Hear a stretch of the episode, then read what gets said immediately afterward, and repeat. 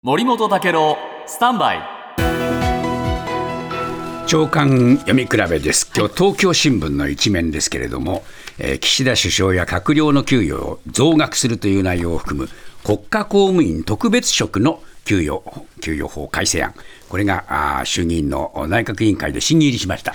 これについてネット上では今でも莫大な給与をもらってるのにとかですね政治家が自ら身を削って国民に還元しろよなどと反発する声が溢れたこういうふうに書いてるんですね。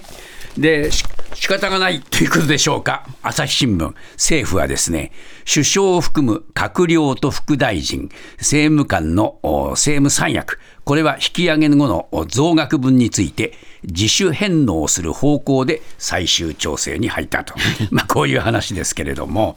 このね、えー人事勧告と給与法っていうのがあるんですよね。で、国家公務員というのはストライキなどの労働基本権が制約されていますんで、第三者機関の人事院が民間企業の給与を調べて、同じような水準になるように給与改定を勧告するんです。で、国家公務員のうち行政職とか外交官など一般職がこれ対象なんですが、今年8月の人事院勧告を踏まえて、えー政府はですね、一般職の給与を引き上げる給与法改正案をを臨時国会に提出して、これに合わせて、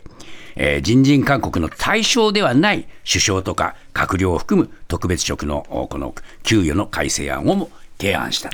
だからこれ別に人事院勧告に入ってるわけじゃないんですね。ですからね、一般の、えー公務員の給与額は、給与増は賛成だけれども、政務関係者については背を置くべきだろうっていうのが野党側の主張で、その中で、えーこれ、えータイミングを含めてセンスが悪いといったね、国民民主党の玉木さんのね、発言はね、まさにこのセンスっていうことを言ってるんですが、これセンスっていうのはね、えー本人気がつかないだけに始末が悪いんですよね。えー全くね、救いのない話だなと思います。